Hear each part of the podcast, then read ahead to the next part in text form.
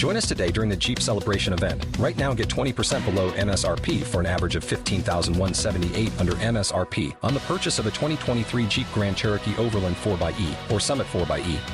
Not compatible with lease offers or with any other consumer incentive offers. 15,178 average based on 20% below average MSRP from all 2023 Grand Cherokee Overland 4xE and Summit 4xE models in dealer stock. Residency restrictions apply. Take retail delivery from dealer stock by 4 1. Jeep is a registered trademark.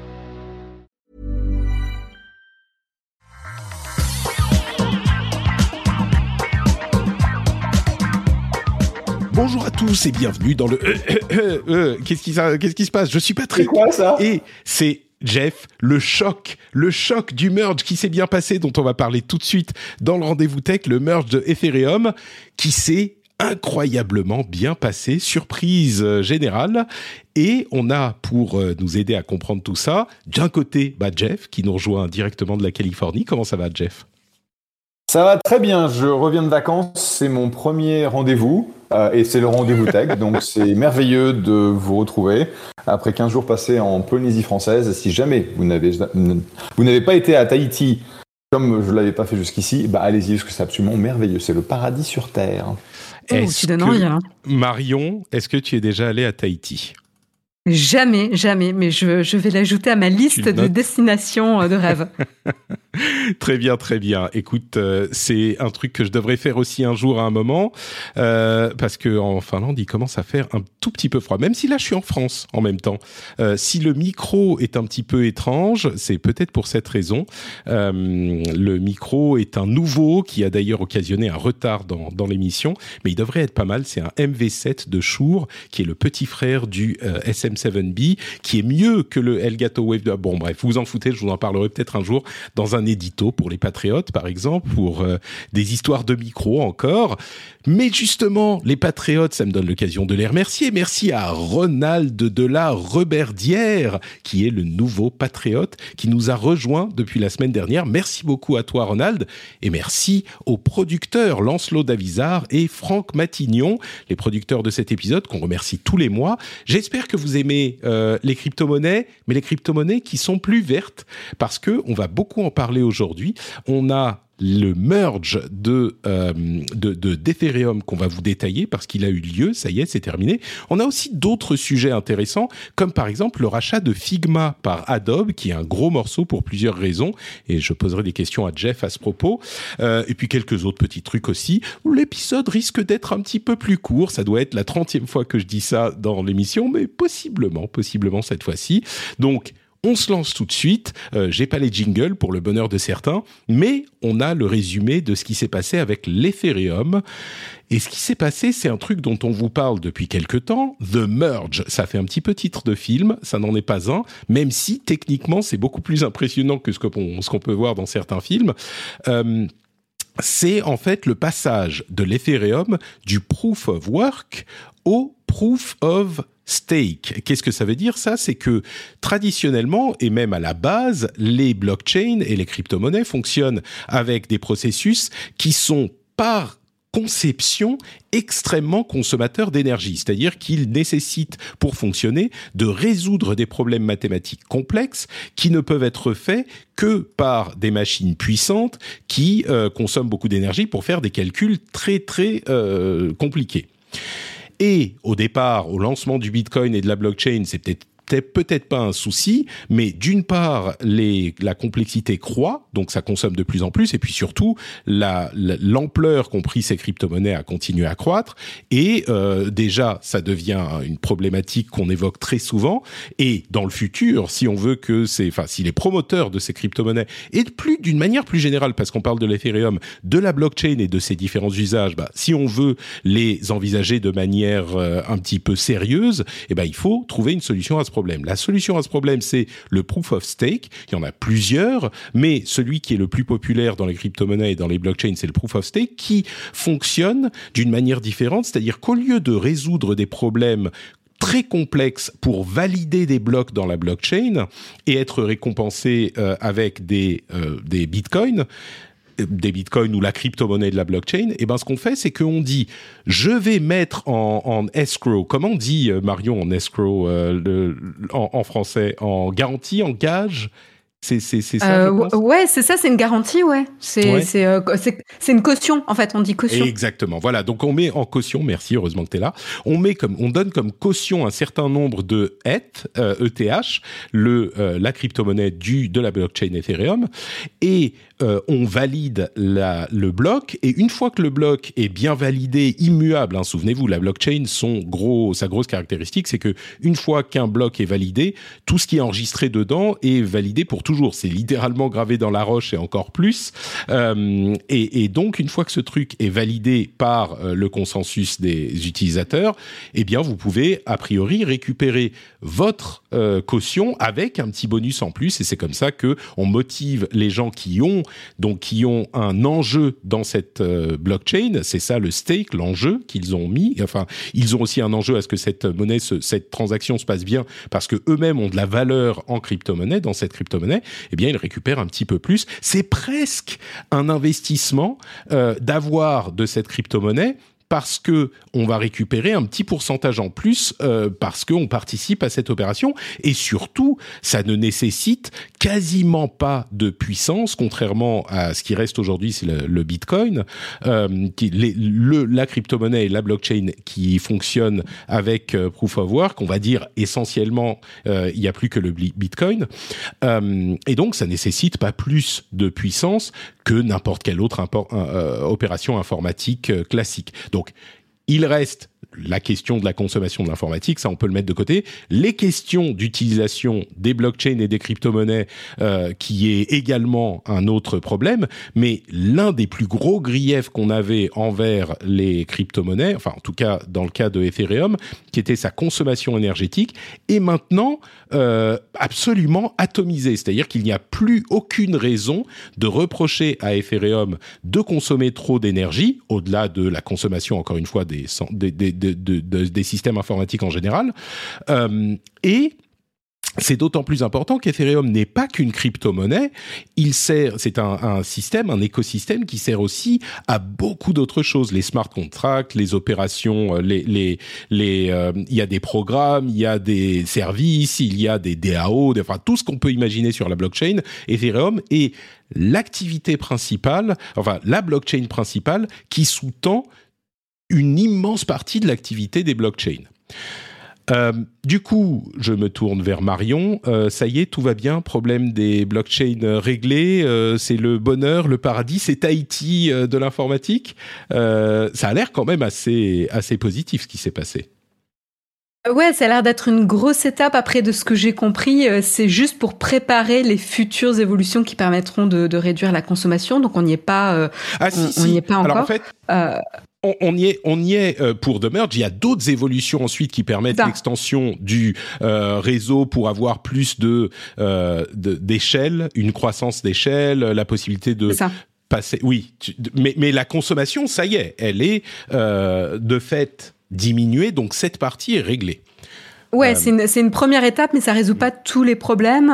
moi, il y a un petit, un, un, petit détail qui me gêne un peu, c'est c'est le, principe de, euh, de proof of stake, euh, où il faut euh, obligatoirement détenir 32 ETH e pour pouvoir euh, participer et contribuer. pour moi, c'est vraiment laisser l'accès à, un petit groupe de personnes et ça devient un groupe très élitiste. Je trouve ça assez dangereux. Euh, comme principe. Alors il y avait déjà un petit peu le côté élitiste avec, euh, euh enfin le, problème d'avoir le matériel assez performant pour pouvoir miner, qui du coup conditionnait l'accès au, minage de, de crypto-monnaies. Mais je trouve que l'accès du, proof of stake est, assez problématique également. donc je, serais assez intéressée pour voir les, alternatives aussi qui, qui existent autres que, que ça, mais je ouais, je voilà, c'est mon avis. Euh. Non, mais tu, tu, fais bien de le noter parce que c'est une opposition philosophique très forte entre le proof of work et le proof of stake parce que au départ, la blockchain et les crypto-monnaies ont comme idéal la décentralisation, euh, alors du système financier d'une part, mais d'une manière générale de euh, la, la, la, du fonctionnement euh, de l'informatique. Et cette philosophie est exactement comme tu le dis, profondément mise à mal par le proof of stake, c'est une sorte de recentralisation euh, des enjeux, des, des, des contrôleurs de cette euh, blockchain. Alors, aussi, comme tu le dis, euh, bon, concrètement, euh, on avait cette centralisation déjà parce qu'il fallait des fermes de serveurs entiers. Il en faut encore pour le Bitcoin, des fermes de serveurs entiers euh, pour pouvoir participer à cette activité. Mais philosophiquement, c'est d'ailleurs pour ça que beaucoup de d'acteurs du Bitcoin s'y opposent, en plus du fait que beaucoup de gens ont investi énormément dans ces machines et dans ces fermes, et que du coup, ils veulent pas qu'on passe au, au, proof of stake parce que ça, ça servirait plus à rien. Mais c'est d'ailleurs ce qui se passe déjà avec l'Ethereum il y a plein de mineurs Ethereum qui ne qui ne peuvent plus utiliser parce que il y avait un projet, enfin des, des idées de fork euh, de la blockchain qui disait Ethereum, je me souviens plus du nom de de la blockchain qui resterait en proof of euh, stake, euh, pardon, en proof of work. Ça a pas l'air de prendre. Là, c'est les premiers jours, mais ça a pas l'air de prendre. Et du coup, les gens qui avaient des fermes de serveurs pour miner de l'Ethereum, bah n'en ont plus n'en ont plus du tout l'utilité euh, et sont en train de revendre les cartes graphiques partout. Pourquoi? Moi, je me suis demandé pourquoi ils pouvaient pas passer au Bitcoin, par exemple, se mettre à, miner du Bitcoin. Et le truc, c'est que les Bitcoins aujourd'hui sont tellement difficiles à miner, en plus du fait que l'énergie coûte cher, hein, donc euh, ça c'est un facteur aussi, même si la plupart des grosses euh, fermes sont dans les euh, pays où l'énergie est utilisée à tel ou tel moment quand elle serait perdue autrement, ou alors de, de l'énergie verte qui est spécifiquement à côté des, des, des barrages qui fournissent de l'énergie, etc. Mais en fait, le vrai problème, c'est que le Bitcoin est tellement compliqué à miner qu'il faut des euh, ASICs qui sont des, des, processeurs spécialisés, spécifiquement faits pour miner ça. Donc même les mineurs qui ont euh, de, de, quoi miner de l'Ethereum ne peuvent pas reconvertir leur matériel pour miner en Bitcoin. Donc vraiment, tu vois, il y a aussi cette concentration de la de la des personnes qui peuvent le faire de toute façon. Même si en théorie, bon bah n'importe qui peut acheter un petit, une petite machine et essayer, mais ça devient un peu, euh, un petit peu utopique, je trouve. Bah, comme... le, problème en se disant euh, il suffit d'avoir une petite machine, c'est que c'est pas vrai. C'est-à-dire que tu vas avoir euh, un groupe de personnes avec des petites machines qui vont essayer de miner, mais comme en fait c'est à celui qui aura le plus de puissance, qui aura résolu le problème donné, qui va récupérer le, le, la, la crypto-monnaie, bah, en fait, enfin qui aura récupéré la blockchain, les autres vont travailler pour rien. Donc il y a, là, il y a un problème fondamental où il y a beaucoup de travail qui est perdu. Euh, ce qui sera pas le cas avec le proof of stake, euh, puisque du coup, comme tu es validé euh, en amont, bah voilà, chaque personne qui contribue euh, pourra, euh, enfin, va travailler et sera, enfin, son travail sera utilisé, ce qui est pas le cas du proof of work. Donc ça, je trouve ça intéressant, mais en effet, d'avoir une barrière à l'entrée de, de aujourd'hui 66 000 euros, puisque ça correspond à peu près à 32 ETH pour participer, je, je voilà, je trouve que en en termes de principe. Après, euh, je viens pas avec une contre-proposition, c'est-à-dire que c'est facile de critiquer, mais je je je j'ai pas, de, voilà aujourd'hui j'ai pas de contre-alternative parfaite quoi. Et puis surtout, euh, cette opération, ce qu'il faut noter, c'est à quel point elle a été magnifiquement effectuée. Euh, elle a été vraiment, vraiment euh, gérée. C'était un truc hyper compliqué à faire. Et techniquement, c'était une opération, ça correspondait, enfin, je sais pas, c'était genre changer les fondations de, d'un gratte-ciel pendant que le gratte-ciel est encore en place. Tu vois, c'était hyper compliqué à faire. Tout le monde s'attendait à ce qu'il y ait des merdes. Et beaucoup de gens moquaient les différents retards qui ont été euh, qui ont été nécessaires pour finalement lancer le, le changement. Et en fait, bah, c'est juste que c'était des gens prudents et compétents qui ont bien fait les choses et au final, ça s'est super bien passé, quoi. C'est ouais, de ce que j'ai compris, il fallait quand même euh, que 16 400 mineurs se coordonnent pour lancer les mises à jour de leur système en même temps.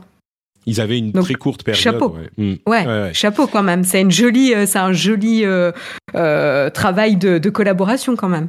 Et puis The Merge, c'est parce que la blockchain de test, qui je me souviens plus de son nom, mais la blockchain de test sur laquelle ils étaient déjà en proof of work, euh, en proof of stake, euh, devait être mergée, donc fusionnée avec la blockchain générale, et c'est ça qui s'est qui s'est produit. Donc euh, beau beau boulot, Jeff. Je suis curieux, euh, quelle est l'ambiance sur les crypto-monnaies et dans la Silicon Valley, et surtout est-ce que ce passage, parce que l'objection euh, écologiste est, certainement la plus grande qu'on faisait au, système de blockchain, en les crypto-monnaies c'est particulier, les NFT c'est particulier, mais la technologie en elle-même était hyper consommatrice d'électricité et d'énergie.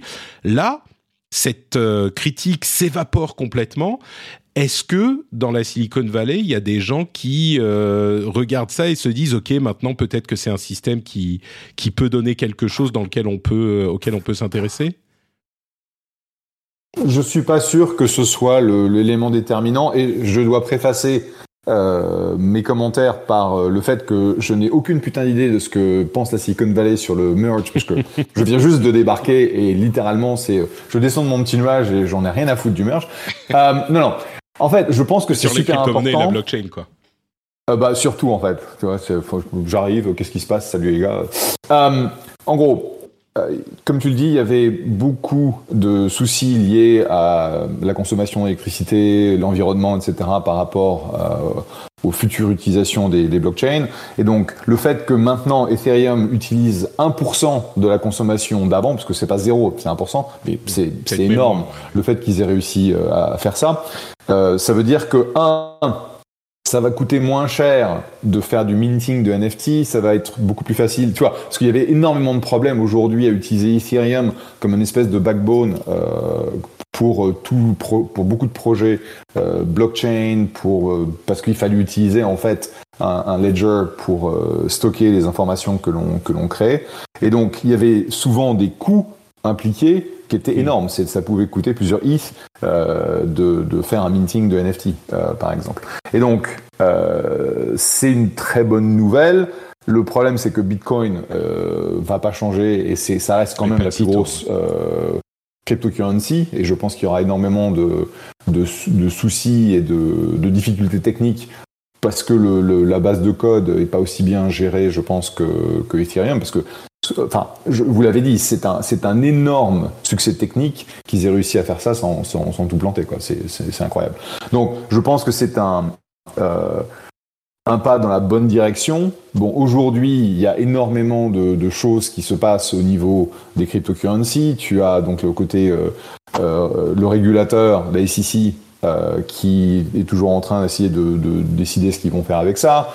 Euh, on et d'ailleurs, le côté euh, le, côté investissement dont je parlais tout à l'heure fait que les autorités s'y intéressent beaucoup plus sérieusement. Parce que là c'est plus un truc qui est euh, oui je fais travailler des ordinateurs pour faire ceci cela. C'est genre je mets 1000 ETH je sais pas comment on dit en français 1000 ETH et, et je vais récupérer 4% a priori ça, ça fonctionne d'une manière presque enfin beaucoup plus proche d'un investissement quoi oui, sauf que tu as eu énormément de banqueroutes parce que c'était un des, des, des je sais pas comment ça se dit en français, des Ponzi schemes où en fait, euh, oui, des pyramides de Ponzi, euh. des, pyramides, des pyramides de Ponzi euh, qui essayaient de rémunérer donc ces placements avec des taux qui étaient qui étaient pas gérables. Enfin, c'était c'était comme on dit, uh, if it's too good to be true, it is. Uh, si c'est si ça, si c'est trop beau, c'est qu'il y a un problème. Bah là c'est là c'est plus la même chose. Là c'est plus des gens qui essayent de prendre ton argent en promettant des trucs. C'est le truc qui est intégré au système, la manière dont on fait fonctionner la blockchain. Et c'est comme ça que sont créés les nouveaux if. Euh, Tout à fait. Donc c'est beaucoup plus stable que ces, ces histoires de pyramides. C'est beaucoup plus stable parce que c'est dans la c'est dans la fondation du nouveau système. Mais effectivement, c'est euh, ça veut dire que euh, c'est un, investissement à 4%. Aujourd'hui, les, euh, euh, les bons du Trésor américain payent entre 3 et 3,5%. D'accord? Et il y, a, y a encore quelques mois, c'était proche, proche de zéro. D'accord? Donc la, la courbe des taux s'est inversée. Donc aujourd'hui, tu, tu, mets ton argent dans un, un T-bills de, de 6 mois ou un an, tu vas récupérer 3.2, 3.5. Donc ça veut dire que si tu mets ton argent à essayer de faire fonctionner euh, la blockchain Ethereum, tu, tu, gagnes plus. Donc quelque part, ils vont ils vont garder ça. Ouais. il y a aussi des, fluctuations de la valeur du ETH, bien sûr, qui ça est Tout à fait. Euh, tout à fait. Et, et aujourd'hui, les crypto les crypto-monnaies se portent pas bien. Euh, donc Bitcoin s'est encore cassé la gueule là, mm. à cause des du régime inflationniste qu'il y a aujourd'hui aux États-Unis. Donc il y avait de toute façon un besoin monstrueux de diminuer le, footprint euh, énergétique euh, des crypto-monnaies, c'est super que euh, Ethereum l'ait fait. Il y a encore le problème du Bitcoin. Aujourd'hui, tu vois, même, même la Chine est en train de dire aux mineurs, cassez-vous parce que de toute façon, vous bouffez trop d'électricité et ça coûte trop cher. Alors que jusque récemment, ils étaient, ils étaient relativement lax par rapport à ça. Donc, il y a un, un côté, je dirais, relations publiques, c'est super positif, c'est beaucoup plus green, machin, hein, mais il y a aussi une question de survie parce qu'à un moment ou à un autre, ils vont avoir de moins en moins d'opportunités d'acheter de l'électricité à pas cher ou à zéro, et euh, ça veut dire que euh, le minage va devenir, euh, ça va devenir impossible de faire de l'argent en minant. Ouais, il y a, effectivement une question de survie, tu as tout à fait raison, euh, philosophique et pratique. quoi. C'est hyper difficile de continuer à valider les blocs quand l'argent coûte euh, aussi cher. Bon, on verra ce que Mais ça pour Répondre, pour répondre à ta question fondamentale, ça n'a rien changé en fait sur la perception. Aujourd'hui, tu veux, il y a euh, jusqu'à la fin de l'année 2021, début 2022, tout le monde partait investir dans les boîtes de crypto, dans les DAOs, dans les machins, dans les trucs, dans le Web3. Euh, ça s'est bien gelé à cause bah, du crash euh, que l'on a vu dans les marchés financiers et euh, dans le, retrait général des investisseurs qu'on a vu en, Q2 et Q3, ça a été très prononcé sur le monde de la crypto et du Web3. Et on va voir ce que ça va. Je pense pas que ça va changer grand chose, mais je vois ça comme un élément très positif. très bien. Et pour les auditeurs qui ne manqueront pas de me le signaler, je sais qu'il y a des moyens d'utiliser la, blockchain Bitcoin sans euh, consommer autant d'énergie que euh, avec la méthode brute avec le Lightning Network, machin. Gardez vos emails, je sais, euh, ça change pas les fondamentaux de euh, l'utilisation du truc. Donc euh, voilà, je le mentionne pour ceux qui voulaient, qui se préparaient à, à taper sur leur clavier. Euh, et pour euh, tout le monde, pour, juste pour le plaisir. Euh, il y a donc les autres upgrades dont parlait Marion euh, tout à l'heure, qui sont hyper importantes, qui vont arriver dans les années à venir. C'est pas encore fait, mais ça va aider à réduire les gaz fees, par exemple, parce que les gaz fees là, elles sont pas encore réduites. Enfin, il y a plein l'échelle de du réseau qui va pouvoir être augmentée, etc. juste pour vous faire plaisir, voilà les noms des prochaines mises à jour. Après The Merge, il y aura The Surge, The Verge, The Purge et The Plurge, euh, pardon, The Splurge. Voilà, donc ça, si ça fait pas une, euh, une série de films euh, avec un multivers de, des crypto-monnaies, je sais pas ce qu'il ce qu'il faut faire. quelques petits mots avant de changer complètement de sujet. La Banque centrale européenne continue à tester les euh, euros numériques. Et beaucoup de gens se disent mais quelle est la différence entre un euro numérique euh, Je suis déjà euh, en train d'utiliser une monnaie qui est virtuelle, enfin que j'ai pas sur dans mon portefeuille, c'est des lignes sur des sur des chiffres, sur des des, des feuilles de calcul. En fait, l'euro numérique est un petit peu le pendant aux crypto-monnaies parce que il y aura l'idée, c'est d'avoir la monnaie physiquement sur votre appareil. C'est-à-dire que dans votre portefeuille virtuel sur votre euh, téléphone, eh ben vous aurez les 5 euros qui vont être transférés presque comme une pièce que vous sortez de votre portefeuille euh, physique et que vous donnez à, au, marchand auquel vous achetez quelque chose, bah là, le, le, le, le, truc est numérique, mais il est quand même présent sur votre appareil. Et du coup, euh, bah si vous perdez votre appareil, vous perdez votre argent, etc. Mais c'est une, c'est une vraie décentralisation. C'est pas comme ce qu'on fait aujourd'hui, et qui est peut-être un système plus efficace, hein, mais ce qu'on fait aujourd'hui, qui est que quand on veut payer un marchand, eh ben, un commerçant, on va euh, en fait euh, envoyer un signal à euh, Visa ou Mastercard qui va envoyer un signal à notre banque qui va dire bon bah tu, changes le truc de cette ligne à cette ligne sur tes serveurs à toi. Ok c'est fait bon bah on peut envoyer l'argent Là, c'est l'utilisateur lui-même qui possède l'argent dans son portefeuille virtuel et qui va l'envoyer sur le portefeuille virtuel du commerçant. Donc, c'est une philosophie qui est très différente. Les tests commenceront au premier trimestre 2023. Et puis, je parlais de, portefeuille virtuel. La fondation Linux a créé une autre fondation qui s'appelle Open Wallet, qui est destinée à créer un, euh, un système de portefeuille numérique mais ouvert. Et euh, je trouve ça important parce que c'est vrai qu'aujourd'hui, on a des sociétés comme euh, Apple, Google et d'autres qui créent des portefeuilles numériques, mais qui sont entièrement fermés, évidemment, et qui ont euh, une propriété et une maîtrise totale du, du système. Euh, je pense que pour ce genre de fonctionnement, il serait pas mal d'avoir euh, une, une, alternative ouverte, et comme souvent, la fondation Linux s'en occupe. Voilà pour notre petit passage sur les crypto-monnaies. Euh, le moment de faire une petite pause pour vous dire que bah Bitcoin c'est peut-être pas super, Ethereum c'est peut-être sympa, mais le mieux c'est quoi? C'est Patreon, patreon.com slash rdvtech, c'est un moyen que vous avez pour envoyer des petits sous-sous, qu'ils soient virtuels, euh, numériques, tout ce que vous voulez, à Patrick. Et qu'est-ce qu'il y a de mieux que de pouvoir envoyer des sous-sous à Patrick?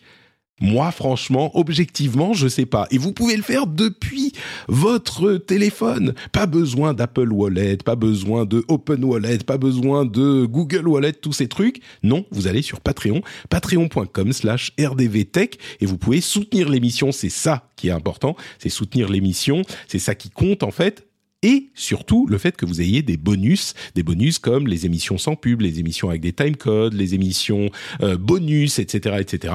Si vous appréciez l'émission, vous savez où aller, patreon.com/slash rdvtech. Et un grand merci à tous ceux et celles qui le font ou qui pensent à le faire.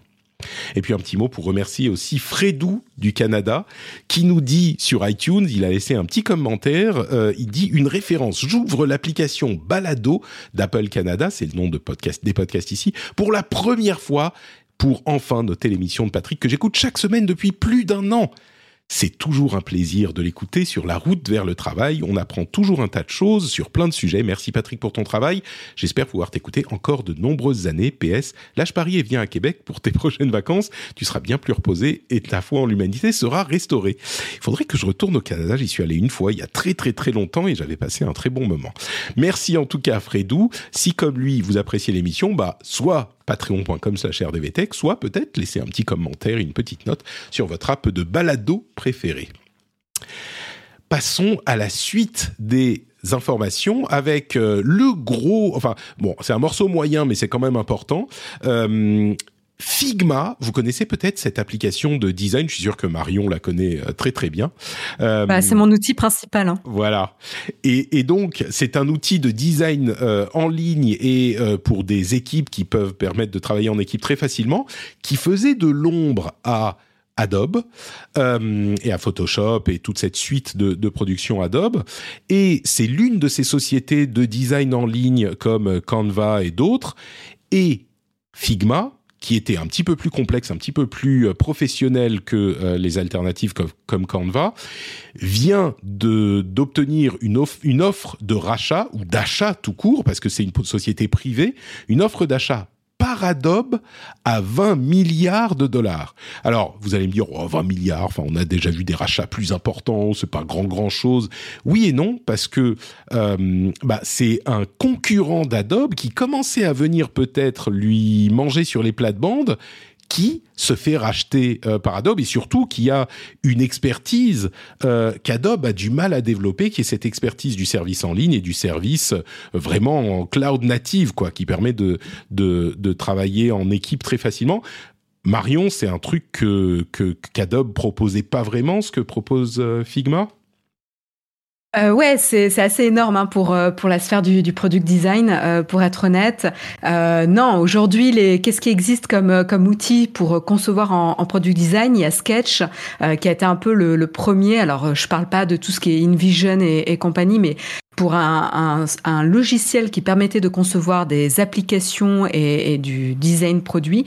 Euh, il y avait Sketch, il y avait Figma et il y avait euh, Adobe XD, euh, anciennement appelé Comet quand ils étaient en, phase de développement.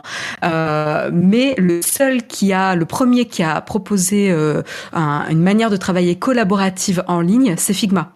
Euh, les autres étaient en retard. Et c'est là que, lors du confinement, euh, l'usage et euh, la, la, base d'utilisateurs a explosé pour Figma, en fait. Hein. Nous, on a eu, euh, chez Alan, il se trouve que par un concours de circonstances, on est passé euh, de Sketch à Figma en février 2020. Donc le timing, je vous raconte pas quoi. Heureusement euh, qu'on y est passé juste avant le confinement parce qu'en fait on était déjà prêt pour travailler de manière collaborative à distance. Et ça a vraiment euh, changé la manière dont on travaillait quoi. Et du coup, euh, c'est une société qui est dans une position euh, assez unique, euh, qui, je disais, fait de l'ombre à Adobe. C'est pas vraiment que les gens qui utilisent plutôt les produits Adobe se dirigent systématiquement vers Figma, mais c'est surtout que euh, Figma euh, prend, commence à prendre des revenus qui pourraient aller à Adobe autrement. Donc bon, c'est un petit peu la même chose d'une certaine manière, mais là où c'est très surprenant, c'est que 20 milliards, c'est une somme qui est vraiment énorme, surtout comparé aux revenus euh, de Figma, qui sont environ 400 millions euh, de dollars de, de revenus euh, récurrents euh, moyens. Donc bon, de 400 millions, c'est beaucoup, mais 20 milliards, c'est quand même beaucoup plus. Et du coup, euh, les préoccupations de, de, de de, de, de, comment dire de bah, Adobe qui va racheter un concurrent potentiel et donc de questions de concurrence s'entendent forcément.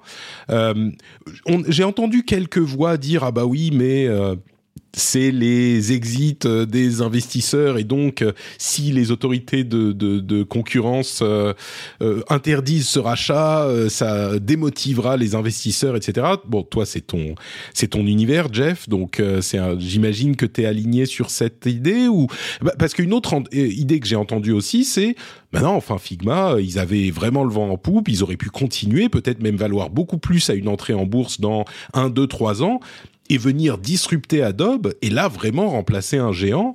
Euh, donc je sais.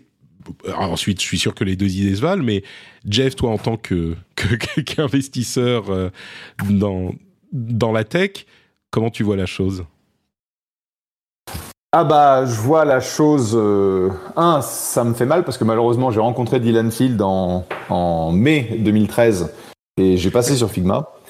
Et donc, euh, ça rejoint la longue liste euh, des boîtes que j'ai, dans lesquelles j'aurais pu investir et où j'ai foiré, donc euh, que ce soit Uber, LinkedIn, Airbnb et j'en passe des meilleurs. il est intéressant le personnage de Phil d'ailleurs parce que c'est l'un de ceux qui a bénéficié du fellowship de Peter Phil, qui avait dit, c'était quand en 2013-2014, si vous abandonnez l'université, je vous donne 100 000 dollars tout de suite et vous essayez de faire votre projet là maintenant quoi. Et euh, bon, ça a pris un moment. Il a fait des trucs qui n'ont pas bien marché avec des drones, des, histoires du genre. Mais, mais, finalement, oui, ça marche. Après, il faut voir combien ont récupéré l'argent de Peter Thiel et n'ont rien fait avec. Mais, euh, mais ouais, lui, c'est un personnage. Bah, à, ce jour, à ce jour, c'est le, c'est le, le, le, Fellow qui est le plus, euh, le, qui a le plus de succès. bon, parce que parce qu'une sortie à 20 milliards, je veux dire, c'est quand même exceptionnel. c'est une des plus grosses sorties euh, dans le monde du merger and acquisition. Euh, donc euh, des sorties à double digit milliards déjà c'est assez rare.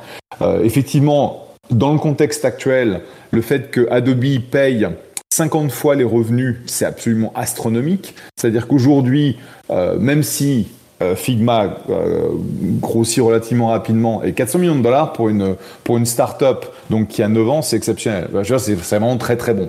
Ils étaient ils étaient vraiment euh, bah, top notch en termes de résultats, en termes de growth, etc. etc. Euh, juste pour comparer, une, une, boîte normale dans les marchés financiers aujourd'hui va trader à 5 ou 7 fois les revenus au maximum. D'accord? Et donc c'est pour ça que Adobe, quand ils ont annoncé le, le rachat et le prix qu'ils allaient payer, l'action s'est cassée la gueule de plus d'un pour cent. Euh, l'action d'Adobe, oui. L'action d'Adobe, ouais. Donc, euh, et, et le, le, la vision de Dylan, qui est quelqu'un d'exceptionnel, euh, c'était à l'époque de dire WebGL change la dynamique en fait euh, de la façon dont on va créer et utiliser les assets euh, Internet. Et donc, il faut déplacer le, les fonctions, les fonctionnalités, le calcul de, de l'ordinateur sur le cloud. Et donc on parle du cloud d'il y a 9 ans. Et objectivement, j'ai dit, euh, écoute, euh, il, va il va falloir que tu lèves énormément d'argent pour être en compétition avec Adobe, et, et, ça va être trop difficile, et je le, et je le vois pas. Et bah malheureusement, je me suis gouré. Et donc, pour répondre, pour répondre à ta question, oui, va y avoir énormément euh, de travail du régulateur. Donc l'acquisition, la, si elle est approuvée, ça va prendre 6 à 12 mois parce que on est dans un environnement où euh, beaucoup de démocrates veulent péter les grandes boîtes de tech. Euh, il y a un, sentiment euh, antitrust très très fort aujourd'hui au niveau du, Sénat et de, la, House. Et donc, je pense qu'il va y avoir beaucoup d'introspection par rapport à ça. Et objectivement, je ne sais pas si le deal va passer. On verra. Il y a des gens qui disent il n'y a aucune chance dans l'environnement actuel. C'est un exemple, en fait, comme tu le disais, de, de, de, de mouvement anti-compétitif, c'est-à-dire que Adobe voit un compétiteur qui se développe c'est clair que euh, Figma va pas s'arrêter à 400 millions de revenus et donc plutôt que d'essayer de, les battre au niveau technique, ce qui est impossible pour Adobe parce qu'ils ont pas. c'est Adobe, c'est une boîte qui est faite pour faire des acquisitions de talents et de technologies de manière à améliorer leur, euh, leur ligne de produits. C'est la façon dont ils ont grandi et ils ont, ils ont eu beaucoup de succès avec ça. Et je ne sais pas ce qui va se passer, on verra. Ce sera intéressant de, de voir euh, comment le régulateur va, euh, va prendre ce deal et, euh, le tourner dans tous les sens. Et euh, on verra s'il l'approuve ou pas. Euh, juste pour comparaison, quand Fitbit a été racheté par, par Google, ça a pris plus d'un an à avoir l'approbation. Ouais. Bon, bah à voir. Adobe est peut-être un petit peu moins visible que euh, Apple, Google et les grands auxquels ils s'intéressent aujourd'hui, mais à voir si ça passera ou pas. Et je suis pas sûr. Mmh. Vu, le, vu, le, montant, vu ce qu'ils payent, euh, c'est enfin c'est pas la petite acquisition que tu peux mettre tu vois tu peux passer sous le sous le coin de table en disant eh, regardez pas là regardez pas là. Non et puis et puis effectivement le l'argument euh, bah ils sont en train de racheter la concurrence c'est ils ont le regret euh, aux États-Unis éternel d'avoir laissé Facebook racheter Instagram. Bon ça fait un petit peu ça fait un petit peu on, on rachète ce qui nous menace quoi clairement bah et, et, et, à côté de ça, ils envoient un mail à, leur, à leurs utilisateurs d'Adobe XD, donc le, le, le concurrent euh, de, de Figma, hein, euh, pour leur dire bon bah on a réduit notre investissement hein, dans, dans, XD, mais on va continuer à, à, le supporter. Donc euh, avant même que ça soit euh, validé en termes de rachat, ils arrêtent les investissements là-dessus sur Adobe XD. donc voilà, j'en connais qui doivent être assez déçus, mais mais ça, c'est évident, quoi. C'est vrai qu'aujourd'hui, euh, Figma, en plus, il prévoit de le garder euh, autonome. Mais bon, euh, faut pas, faut pas se leurrer. c'est évidemment pour aller justifier ensuite un abonnement Adobe Creative Cloud, qui devient en tout cas de plus en plus difficile à justifier pour des product designers comme moi, hein, pour être honnête. nous, on a, on a ce problème-là, c'est qu'en en fait, on n'utilise plus jamais la suite Adobe, ou très rarement pour quelques retouches d'images par-ci par-là, donc uniquement Photoshop. Euh, et de temps en temps Illustrator pour quelques, icônes. Euh, mais en fait, Figma est tellement bon euh, que, ça devient de plus en plus accessoire, la suite Adobe. Et, et, par contre, Figma a réussi à se rendre de plus en plus indispensable, notamment avec FigJam, qui est un outil de brainstorming en ligne collaboratif, qu'ils ont lancé il y a un an, qui était en test gratuit pendant un an et qu'ils ont passé en mode payant euh, depuis euh, quelques mois, je crois, depuis un ou deux mois. Euh, et là, ils ont réussi à transformer l'essai, c'est-à-dire que là, c'est au-delà de la sphère des designers, c'est-à-dire que n'importe qui dans la boîte peut utiliser FigJam. Et, et, en tout cas, nous, on le voit chez Alan, beaucoup, beaucoup de profils l'utilisent, quoi. Donc ça, c'est assez impressionnant en termes de, de développement de produits et de vision, quoi. Donc chapeau à très intéressant. Euh, c'est vrai que moi, dans, dans mon environnement, euh, alors je suis pas designer et je fréquente pas que des designers, mais il y a, y a, allez, 5-10 ans, euh, j'entends, tu entendais toujours parler quelqu'un qui va dire ah bah je te fais ça sur Photoshop ou je fais j'ai besoin d'Illustrator machin. Aujourd'hui non, c'est tout le monde est euh, sur Figma. À la limite sur Canva quand c'est des petits des influenceurs qui vont faire des, des petits designs euh, d'images euh, pour le web, mais sinon les gens travaillent sur Figma, ouais, c'est sûr ou Sketch. Sketch a, tu mm. vois, potentiellement si Figma se fait racheter par Adobe, euh, il y en a qui vont qui vont être vexés parce que ça sera plus un, logiciel indépendant euh, et potentiellement pourrait se tourner vers Sketch. Donc euh, à voir.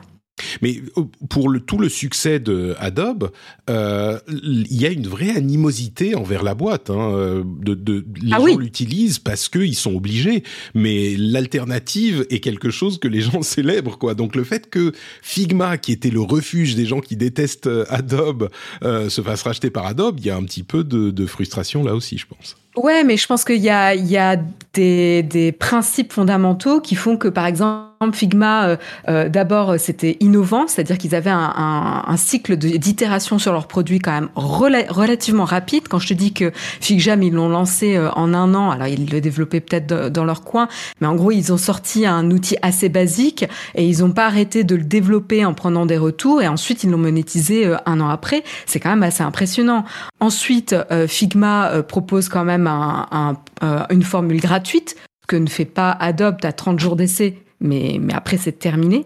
Alors que Figma, si tu utilises pour un projet, tu peux l'utiliser gratuitement, sans contrainte de temps. Euh, donc euh, donc il y a pas mal de principes où évidemment les gens sont très frileux euh, ou un peu un peu effrayés à l'idée du, du rachat par Adobe quoi. Hmm. Euh, et pareil, enfin, excuse-moi, mais les, les, les interfaces d'Adobe, enfin, moi, j'attendais qu'une chose, c'était de partir Photoshop Illustrator, quoi. ouais, bah, comme voilà, tu illustres bien ce que, ce que je disais à l'instant.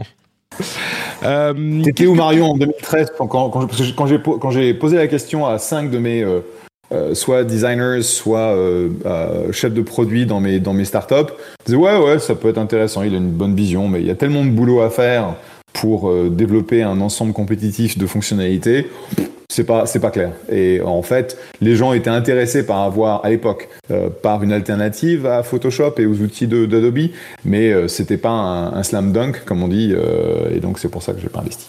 Franchement, j'en ai entendu j'en ai entendu parler plutôt tard. Euh, j'ai eu la chance de rencontrer le Dylan Field également et d'en discuter avec lui quand j'étais quand je suis arrivée chez Alan, mais j'en ai entendu parler vers 2000 2000 2015, 2017, donc relativement tard, tu vois. Et, euh, et avant, c'était surtout une vision dont on parlait beaucoup, qui s'est cassé la gueule d'ailleurs. Mmh, c'est vrai. Bon, quelques petites news en plus. Euh, D'abord, si vous avez un iPhone 14 Pro, euh, certains disent que quand on utilise euh, la caméra dans TikTok, Snapchat ou Instagram, euh, ben en fait, le module euh, de stabilisation d'image se met à délirer complètement et se met à bouger, presque à vibrer. Il fait tac tac tac tac tac tac tac. Il y a des, des vidéos très impressionnantes. On ne sait pas ce qui se passe, mais le module bouge physiquement dans la caméra et fait du bruit en se cognant au, bord. Euh, J'imagine qu'Apple va poster un patch très très vite parce que ça fait ça fait très très sale. Euh, C'est pas très propre quoi cette histoire. Euh, et on parlait la semaine dernière ou celle d'avant de euh, des images, enfin des générateurs d'images en intelligence artificielle qui deviennent aussi euh, puissante, aussi créatrice, créative. Bon, je, je, je, je laisse euh, les gens s'énerver sur l'utilisation du terme précis, mais il y a, il y a une ou deux semaines, on parlait de euh, Stable Diffusion, euh, etc., etc., d'Ali eh bien, il y a des artistes qui commencent à dire, et je disais, c'est le début du conflit entre les artistes et les IA, eh bien, il y a des artistes qui commencent à dire, en fait, nous, on a des problèmes très spécifiques avec ces générateurs qui ont été entraînés sur des images disponibles sur le web euh, en, en, en accès libre. Et certains artistes ont euh, beaucoup influencé les algorithmes. Et du coup, comme ils sont euh, des artistes qu'apprécient les euh, gens qui, qui créent des images sur ces générateurs, eh bien, certains utilisent carrément le nom des artistes en question, le nom d'un des artistes en particulier qui a été cité, c'est Greg Rutkowski qui est beaucoup utilisé sur certains de ces générateurs. Il a créé des images de fantasy pour des jeux vidéo, etc. Et quand on met un, une requête avec son nom dans la requête, par exemple, un mage qui se bat contre un dragon avec une épée de, une épée de feu, Greg Rutkowski. Et on fait cette requête comme ça, et ben ça va sortir la requête dans le style de Greg Rutkowski. Et au début, il se disait bon bah ça va me faire de la pub, ça va me donner de la visibilité, mais il se rend compte que, alors c'est lui l'exemple dont qu'on donne, hein, mais parce que euh, euh, par exemple il est il est beaucoup plus utilisé, genre euh, 50 fois plus utilisé que euh, Da Vinci ou Picasso ou ce genre de choses. Mais du coup, quand il va chercher lui sur Google son propre nom, il ne réussit plus à trouver ses œuvres, mais il est complètement noyé sous celles de Midjourney qui ont été créées avec son nom dans la requête. Alors lui, il n'est pas belliqueux, il n'est pas particulièrement anti-IA, mais il dit bah ça pose un vrai problème euh, parce que du coup ça me ça c'est ça crée tellement d'images qu'on ne retrouve plus les miennes quoi. Donc euh, c'était un c'est un aspect intéressant de cette euh, de cette discussion qu'on avait il y a une ou deux semaines.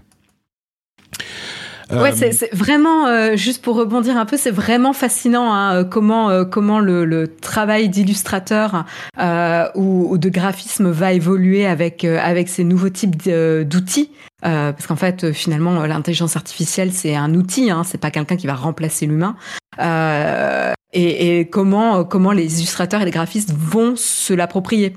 Euh, je pense que c'est vraiment ça l'enjeu. C'est c'est au lieu d'être dans une posture ah mais euh, ça va euh, ça ça va voler mon travail, c'est comment je peux euh, améliorer, augmenter ou être encore plus efficace dans mon travail avec ce type d'outils. donc donc je trouve ça assez intéressant. Nous on a eu la discussion à un moment donné parce qu'on fait appel à une illustratrice pour un de nos de nos produits et à un moment donné on, alors on a, on a, tous les droits hein, sur euh, ces illustrations, on a les fichiers sources, etc. Euh, on a, on les, on les paye, hein, on la rémunère pour euh, pour ça. Mais en fait, à un moment donné, on s'est dit bon bah en fait euh, bientôt on pourra juste, enfin il y a des intelligences artificielles, tu leur tu leur donnes ce type d'image et tu leur dis bon bah fais-moi une horloge dans le même style que cette illustration. Et donc là, on n'aurait plus besoin de faire appel à ces services, tu vois. Et donc on s'est posé ce genre de de questions là-dessus. Donc c'est c'est des, des sujets assez intéressants. Et puis je crois qu'il y aurait, euh, quand c'est aussi spécifique que euh, ce genre de choses, peut-être qu'il y aurait des deals à passer entre les euh, les développeurs de ces algorithmes et l'artiste en question pour dire bon bah on peut générer des images dans le style spécifique de tel ou tel artiste, mais du coup il y a une partie de la rémunération, comme de la rémunération qui va à lui, comme on, on fait des, on partage les revenus de la musique et on les partage avec les artistes quand on a des abonnements, ce genre de choses. Mais bon, tout ça, c'est des, des, systèmes à construire, des nouveaux. Ouais, mais ce qui est compliqué, c'est comment tu vas définir qu'un style d'illustrateur appartient à cet illustrateur. Euh, alors qu'il peut être très similaire à euh, d'autres, euh, une trentaine d'autres illustrateurs. Euh, tu vois, c'est autant un, un, un, une musique et un enchaînement à la rigueur, tu peux calculer et voir l'extrait le, qui est utilisé et le matcher avec quelque chose qui a été créé par un artiste.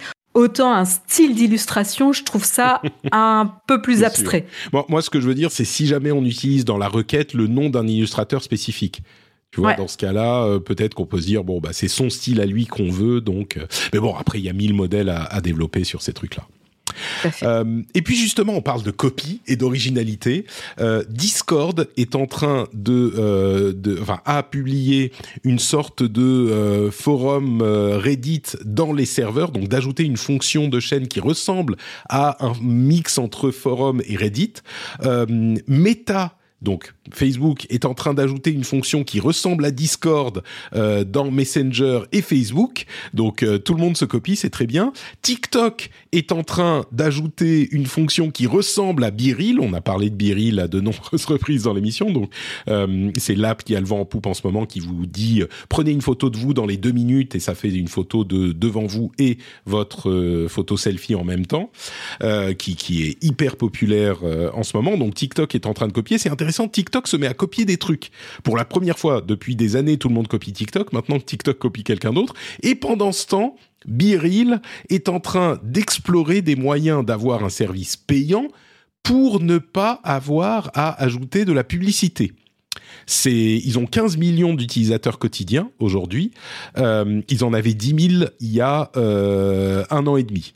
Donc euh, c'est quand même une grosse croissance et ils explorent un, un système d'abonnement pour éviter de la publicité. Ça serait une première, hein, vraiment, enfin une première. S'ils réussissent leur coup, c'est quand même rare de, de réussir parce que tout le monde va vers la publicité, comme YouTube. Et il y a certaines vidéos YouTube qui ont aujourd'hui 10 pubs qu'on ne peut pas passer par euh, pause pub. Alors c'est des pubs très courtes de 5 secondes, mais quand même 10 pubs à la suite sur YouTube.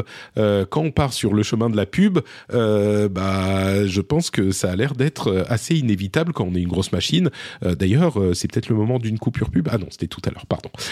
Mais voilà, donc là c'est un petit peu un medley de, de plusieurs news qui en sort c'est que tout le monde copie tout le monde, quoi. Donc euh, les, générateurs d'images en IA, ils sont, ils sont juste euh, en train de, de, faire ce que tout le monde fait depuis longtemps, finalement. Donc voilà pour euh, ces quelques petites news. Est-ce qu'on va parler de l'action de Meta qui a chuté de 61% en 12 mois euh, d'Apple, on parlait de pub tout à l'heure, qui euh, continue à augmenter le nombre de placements publicitaires dans l'App Store, ou, allez, dernière news, euh, Intel qui abandonne les noms Pentium et Celeron qui sont arrivés en, en, quoi il y, a, il y a 30 ans Pentium et un petit peu moins Celeron. Euh, et donc, on aura des, des, processeurs Intel maintenant avec plus de reconnaissance. Euh, vous allez pleurer la, la, perte des noms Pentium et Celeron, bien sûr. Euh, c'est des, des, souvenirs mémorables que, que nous, auxquels nous allons dire au revoir. Bah, oui, parce que moi je me rappelle quand ils les ont introduits, donc ça me date, euh, puisque du temps, je crois que mon premier ordinateur avait un, un, un 286, un Intel 286. Donc, euh, Et moi j'ai une news, by the way, c'est Oui. que euh, pour la première fois depuis deux ou trois ans, je suis en fait excité par le- l'iPhone 14 et je vais acheter un iPhone 14 euh, à moi et ma petite femme euh, parce qu'ils sont quand même vachement bien. Le 14 Pro, j'imagine, pas le 14. Ouais, 14 Pro, ouais. Ouais, avec le Dynamic Island. Oh, je suis, je suis amoureux du Dynamic Island. Mais moi, je me, je j'ai réussi à me retenir, tu vois, cette semaine. Et du coup, maintenant, ma, la fièvre est passée. Je me dis non, c'est bon, je vais attendre la semaine prochaine. Très bien. J'ai, comme je disais sur Twitter, j'ai tourné mon clavier sept fois dans ma bouche avant de rentrer mon numéro de carte bleue. Et ça m'aura servi, bien servi, parce que du coup, euh, ça va. Je, je- Moi, j'att- j'attendais d'être revenu parce que je pense je vais autre chose à faire euh, quand j'étais euh, en, en vacances. Mais euh, non, c'est. Je pense que les fonctionnalités sont vraiment sympas. Il est un peu plus grand, Euh, donc euh, je je vais passer la commande et je vais dire au revoir à mon iPhone 11 qui m'a très bien servi. Donc tu vois, j'aurais fait 11, 14. Ouais, c'est pas mal. C'est pas mal. Enfin, 10 et 10S du coup, le 11. Euh, J'imagine. Parce qu'il y, a, il y a, s'il y a eu un 11 Ah si, il y a eu un 11. Ouais. Bon, ça fait, Si, si. fait quand même pas mal. Ouais, 11 Max, 11, c'est 11 bien, Max, c'est 11 bien, Max 3 Pro. ans, 4 ans. 11 Max Pro. Ouais. C'est bien. Très bien, très bien. Et puis je vais vous laisser parce que c'est l'heure pour moi de. Eh ben, on va, on va euh, filer de toute façon parce qu'on a fini l'émission. Ouais, je disais qu'elle serait plus courte. Euh, on te retrouve où, Jeff? Euh, bah ces jours-ci en fait, euh, je fais pas grand-chose en social media. Je poste beaucoup euh, en, en privé. Euh, donc euh, toi, t'es mon ami, donc euh, tu vois mes photos de euh, de, de Tahiti. T'es pas sur mais- Viril Ah, mais t'es pas, t'es pas- Non, non, non, autrement, je suis euh, at Jeff sur Twitter. magnifique. Eh ben, écoute, on te retrouve sur euh, Twitter à Jeff. Merci beaucoup et on te laisse filer. Euh, Merci, au revoir à tous et à dans un mois. Ciao, ciao. Ciao, ciao. Salut, Jeff. Et Marion, où te retrouve-t-on sur Internet? Eh ben moi, vous me retrouvez euh, sur Twitter au pseudo Aisea Design ou euh, sinon tous les euh, mardis matins de 8h à 9h sur Twitch sur Naotech Team. Magnifique. Et pour ma part, c'est Note Patrick sur Twitter, Facebook, Instagram, tout ça. Et vous me retrouvez aussi sur notepatrick.com. Mais qu'est-ce qu'il y a sur notepatrick.com Eh ben, il y a tout ce que je fais, les podcasts, la chaîne Tweet. Bon, là, on n'y est pas pour cet épisode, mais généralement, on diffuse en live le mardi midi et le jeudi midi. Et puis, il y a le Discord, où il y a les gens les plus sympathiques de la planète et de l'Internet. Euh, tout ça est lié sur notepatrick.com. Et bien sûr, vous avez aussi les liens dans les notes de l'émission, y compris patreon.com slash rdv tech que vous pouvez retrouver euh, très facilement pour soutenir l'émission. Patreon.com slash rdvtech. Quand vous arrivez chez vous si vous ne l'avez pas fait dans le métro dans le bus euh, quand vous étiez en vadrouille bah vous arrivez chez vous vous mettez les clés dans le bol et ça fait cling et là vous dites Patrick! Click Patrick! C'est le slogan de cette émission depuis maintenant plusieurs années et j'espère que vous vous en souviendrez pour aller sur, euh, sur Patreon. Merci à tous et à toutes. On vous fait de grosses, grosses bises et on vous donne rendez-vous dans une semaine pour la suite des actualités. Ciao à tous. Ciao, ciao.